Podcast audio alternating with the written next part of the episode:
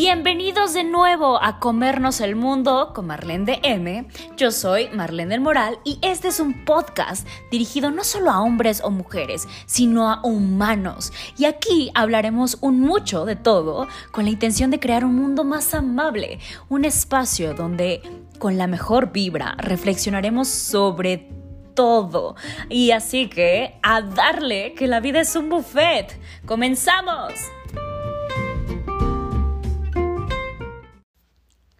Hablemos de nuevo. Y este de verdad es mi intento, uno de mis mejores intentos, porque estoy improvisando, por hacer un podcast chiquito, ¿no? Ya sé que por algo se llaman podcast y porque tienen muchas cosas y son largos, caray, son largos, ni modo. Te juro que intento hacerlo más breve. Pero bueno, esta semana vamos a hablar de los lenguajes del amor. Estaba pensando ayer que estaba medio tramitando la idea y no me acuerdo cómo fue que en mi vida llegué a dar con ese tema. Creo que fue hace muchos años, con un chico que salía de Chicago, perdón, miento, de San Francisco. Y me lo contó así en una conversación. Después investigué sobre el tema y te hablé de eso. Y por ahí hay, hay un par de videos acá y en mi TikTok y en, en, todos lados con respecto a cómo son los lenguajes del amor.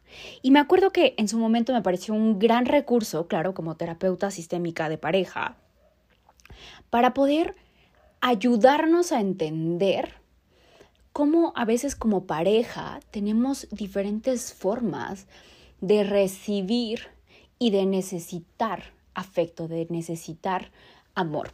Si tú no has escuchado de eso, te voy a contar brevemente, pero te invito a que revises el otro contenido que ya está ahí, mío y de, varias personas. Que por cierto hay dos libros. El de lenguajes del amor, así la versión para adultos, que, que va más temas de pareja y en temas de relaciones en general, no solo de pareja. Eh, pero también hay un hermoso libro que está más enfocado hacia los padres para cómo poder enseñarles, cómo poder relacionarte con tus hijos de una forma en la que ellos se sientan entendidos. Pero entonces, el lenguaje del amor, ¿no? Parte de la idea de que todas las personas tenemos diferentes registros sensoriales por los cuales recibimos y podemos sentirnos amados. Y estos cinco registros son los siguientes. Uno es el contacto físico que tiene que ver con la cuestión sensorial del táctil, ¿no? De la piel. Abrazos, caricias, ¿no? Tal vez en temas de pareja es solo como aventarle la patita en la noche, ya sabes, o que sea que se toquen, o cuando hace mucho calor se tocan así casi casi con el dedito y ya es suficiente. Pero habla no solo de la cantidad, sino de, esta necesidad del el contacto físico del otro, ¿no? Con tus hijos, de que les des abrazos, con tu pareja, con tu mamá, con tu papá, que estén como abrazándose, ¿no? Es ese contacto físico, que te repito, pueden ser las caricias, pueden ser, este, hay personas que les gustan las caricias más fuertes, ¿no? O sea, como masajitos y cositas así. Pero la idea es tocarse. Eh, el tiempo, ¿no? Que el tiempo es una forma de este registro de hacer cosas juntos para pasar tiempo juntos, ¿no? Em, puede ser, por ejemplo, con tus hijos que hagan la tarea juntos. A lo mejor no necesitas estar haciendo la tarea con ellos, pero que estés tú trabajando mientras ellos están haciendo al lado de ti esa tarea. Para ellos implica como esas actividades juntos, ese pasar tiempo juntos, ¿no? Pasar tiempo juntos no necesita siempre ser como de calidad, a veces se sobreentiende o se, se malinterpreta un poco este sentido, pero habla de simplemente tener la sensación de que hacen muchas cosas juntos de que aprovechen el tiempo, por ejemplo, para llevarlo a la escuela, de que aprovechen el tiempo em, por, porque tú, tal vez en temas de pareja, tú dices, yo quiero ver a mi pareja un par de veces a la semana, no me alcanza con verte eh, una vez al mes, ¿no? Por decir algo. Em, están las palabras, ¿no? El, el, expresar a través del el lenguaje lo que sientes por la otra persona, ¿no? Como estoy orgulloso de ti, qué bien lo hiciste hoy, hoy te ves muy guapo, te ves muy guapa, gracias, ¿no? Por todas las cosas que haces por mí. Es decir, este reconocimiento, esta confirmación de lo que sientes a través de las palabras.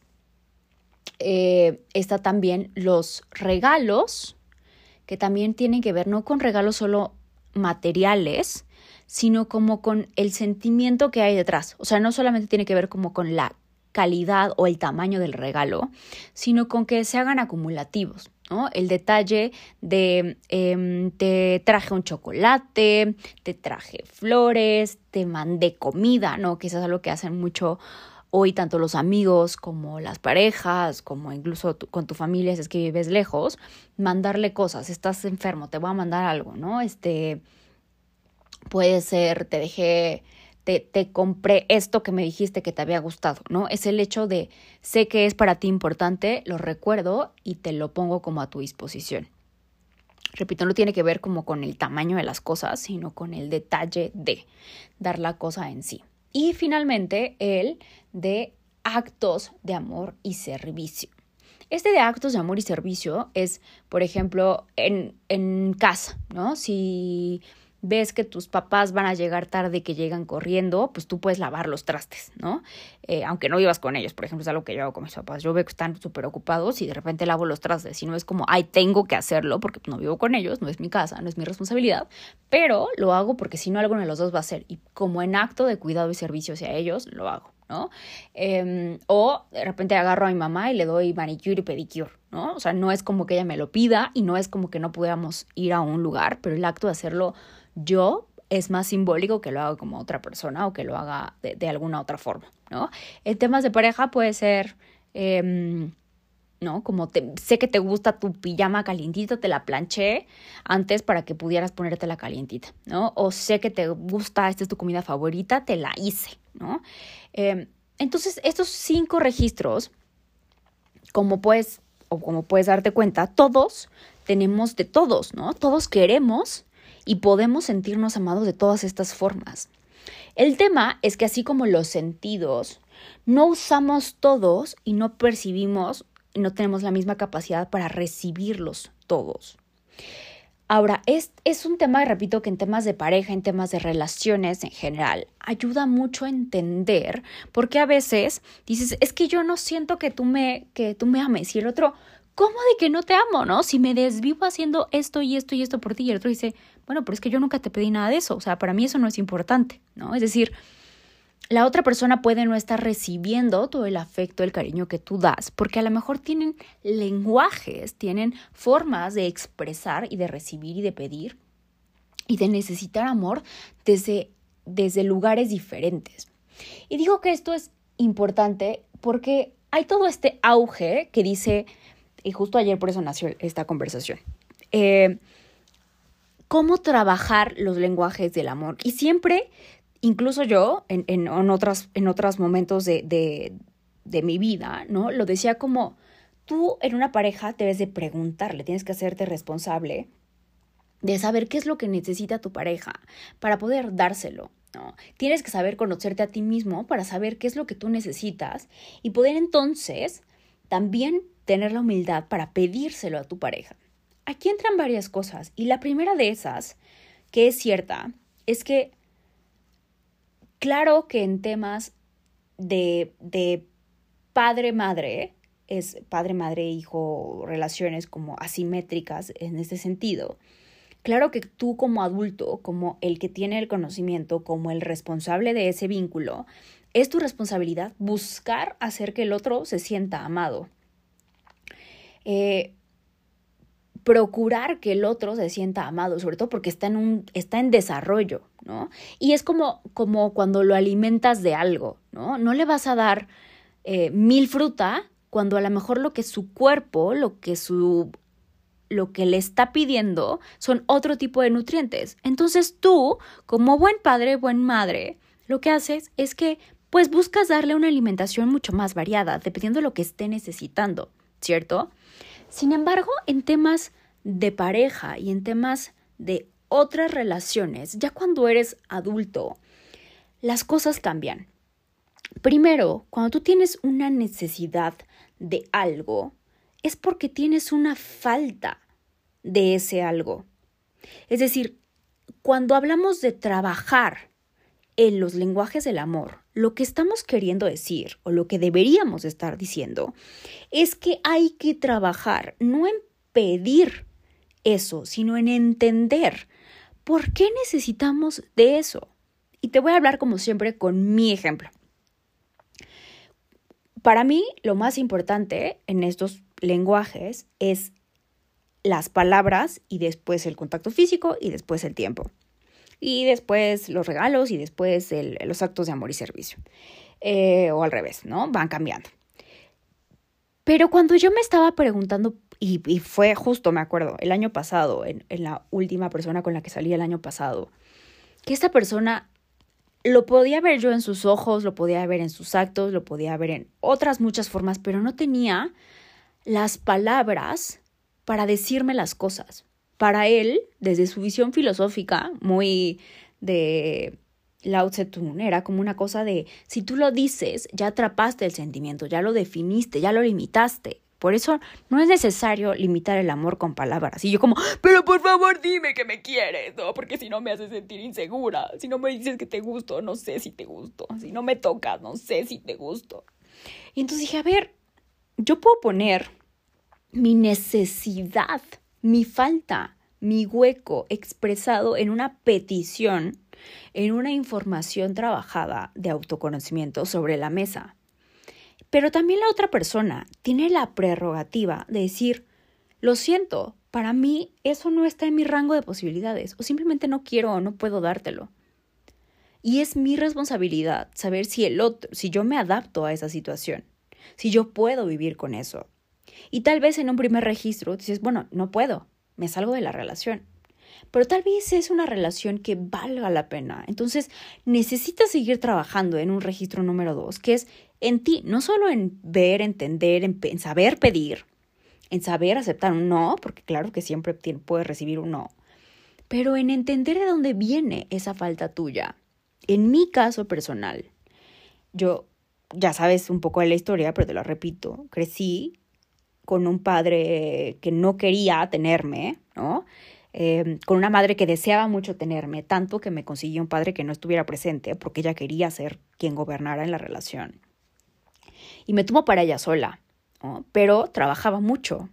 Y entonces ella no era una mujer, es una mujer que viene de una familia donde todo la familia se quiere mucho, ¿no? Y, son muy afectuosos y son muy cálidos y siempre dan la bienvenida y siempre hacen cosas por los otros y son muy serviciales, pero casi nunca utilizan las palabras como, como una forma de, de, de amor. No se dicen te quiero, no te dicen te amo, como estoy orgulloso de ti. Eso no existe en, en, la familia. Se hablan de otras cosas, o sea, hay comunicación en otros niveles, pero no en un, en un sentido afectivo. Ella, por supuesto, que no podía darme algo que ya no tenía. No era tampoco muy afectuosa físicamente, porque tampoco había estado en su registro emocional cuando era niña, ¿no? Entonces, ella lo fue trabajando y lo fue haciendo conforme fue trabajando en ella y conforme fuimos creciendo y porque para mí también era como muy, muy extraño el contacto físico. Yo tuve que trabajar mucho, te lo he hablado en, en otros momentos, como tuve que trabajar mucho con, con mi área sensorial, ¿no? Con muchas meditaciones de, de lo que estaba anclado en mis células. Pero Claro que si yo nunca lo tuve de niña, yo lo que tuve que hacer era tratar de interpretar lo que mi mamá no decía. Entonces yo me volví como experta en, en, en buscar y necesitar las palabras para reafirmar mi experiencia de lo que yo creía que estaba viendo. Yo no tenía esas palabras de reafirmación, tenía actos que eran hermosos y maravillosos, ¿no? O sea, Claro que me sentí, ahora me siento muy amada, en su momento no, porque yo necesitaba otra cosa. Pero ahora veo que siempre estuvo, por ejemplo, en todas mis presentaciones, ¿no? Siempre tuve un regalo de cumpleaños, siempre tuve un pastel, siempre hubo mucho festejo, siempre hubo que me llevara a mis presentaciones, siempre hubo que me acompañara a, a todos mis eventos escolares y extracurriculares. O sea, había muchas otras cosas, pero que yo, como no tenía el lenguaje, lo necesitaba. Es decir, viene de una propia falta. Yo le estoy, entonces yo voy por el mundo. Si me quedo en este primer registro de, de, trabajar con los lenguajes del amor, en solo pedírselo a mi pareja y entonces que mi pareja me lo dé, me lo otorgue, yo nunca voy a trabajar mi falta. Yo voy a estar acostumbrado a que el otro ceda ante mi necesidad. No me voy a hacer cargo. No hay una responsabilidad afectiva no solo de pedir, sino en yo otorgármelo.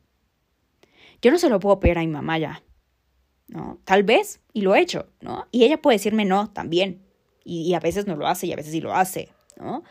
Depende de la relación, qué tanto trabajo hay ahí, de ella y mío. Pero sí está en mí para no repetir, para no necesitar buscarlo en todas mis parejas, yo dármelo, yo trabajar mi propia historia, yo entender por qué necesitaba eso, para que no vaya queriendo que el otro, mi pareja, mi amigo, mi amiga, mis hijos, vayan supliendo esa necesidad que no les corresponde a ellos. Eso sí es trabajar en los lenguajes del amor trabajar en tus faltas. Trabajar, al igual que trabajas en tus apegos, no vas y le dices al otro, oye, nunca te vayas de mi vida. Pues no, el otro se puede ir de tu vida, ¿no? Se puede ir al baño, se puede ir con otra persona, se puede ir a donde quiera. Es libre de hacerlo. No hay ninguna relación que sea eterna en la realidad concreta. También hay que desapegarse. Hay, hay, formas de, de, O sea, todo el tiempo estamos cambiando. Claro que hay que desapegarse del pasado de nuestras propias formas de lo que fuimos. Y entonces, eso realmente es trabajar en tus lenguajes del amor, en que tú aprendas a abrir todos tus canales receptivos de diferentes formas de amor. Aprendas a valorar todos los diferentes canales que hay, para que no coges solo de un lado. Y eso te hace una persona más íntegra, porque tienes más recursos, te hace expandirte. No te limita a solo tengo dos, tres formas. Es como llenar tu currículum con más características, con más atributos, con más formas y con más canales para ser receptivo ante las cosas. Eso es realmente una responsabilidad afectiva, emocional, energética de los lenguajes del amor. Ese es el verdadero trabajo. Y repito, y soy muy enfática con esto, porque claro que en las relaciones desiguales, en las relaciones donde hablamos de diferencias de edad, de responsabilidad, de quién le corresponde hacer qué como padres e hijos, claro que tú no le vas a decir a tu hijo, oye, pues hazte cargo de que si no te sientes amado, pues lo siento, ¿no? No, ahí sí es tu chamba. Es muy distinto. En tu tema de pareja tú no eres el papá, ni la mamá, ni eres responsable de las emociones de tu pareja, le corresponden a él. Entonces, por eso viene desde este lugar tú puedes poner tu petición sobre la mesa, pero también estás, tienes que estar abierto a que el otro te diga no. Y también es válido. ¿Puedo yo con eso o no puedo yo con eso? Así que ese es un nuevo enfoque para que empieces a pensar qué dice de ti la forma en la que recibes amor. ¿Qué dice de ti la forma en la que estás dispuesto a recibir amor? ¿Por qué lo otro te cuesta trabajo? ¿Por qué necesitas de uno y no de otro? Lo rico también es que te hagas más flexible. Tu fuerza está en tu flexibilidad. Que un día digas, hoy puedo recibir palabras, mañana puedo recibir regalos, pasado mañana puedo recibir tiempo y todo me parece igual de valioso. Acepto también lo que el otro esté, esté dispuesto y pueda darme eso te hace también más compatible con más diferentes personas. Y no quiere decir que te conformes con eso. Quiere decir que sabes valorar lo que hay del otro lado y que estás más dispuesto a tener un amor incondicional.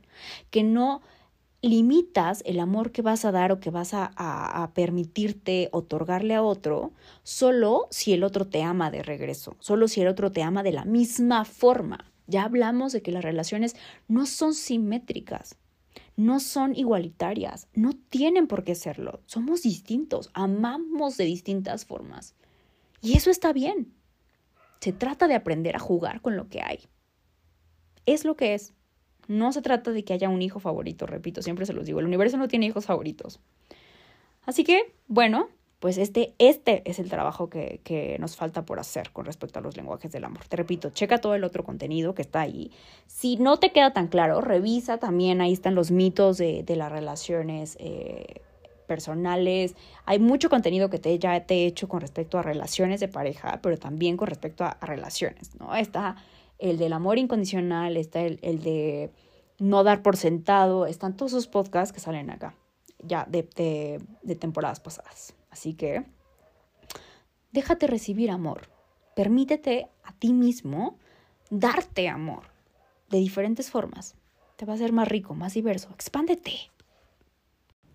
Y recuerda seguirnos en nuestras redes oficiales en Instagram, arroba marlendm, así como está escrito aquí, arroba marlen.dm, arroba haz luz en el mundo, en Facebook igual y en YouTube igual. Que tengas un hermoso, hermoso día y no te pierdas nuestro siguiente episodio que estará increíble. Y recuerda que en Instagram tenemos todas las semanas los retos de la semana y cada día tiene un hashtag diferente, así que no te lo pierdas. Checa las historias que ahí es donde pasa lo verdaderamente bueno. ¡A comernos el mundo!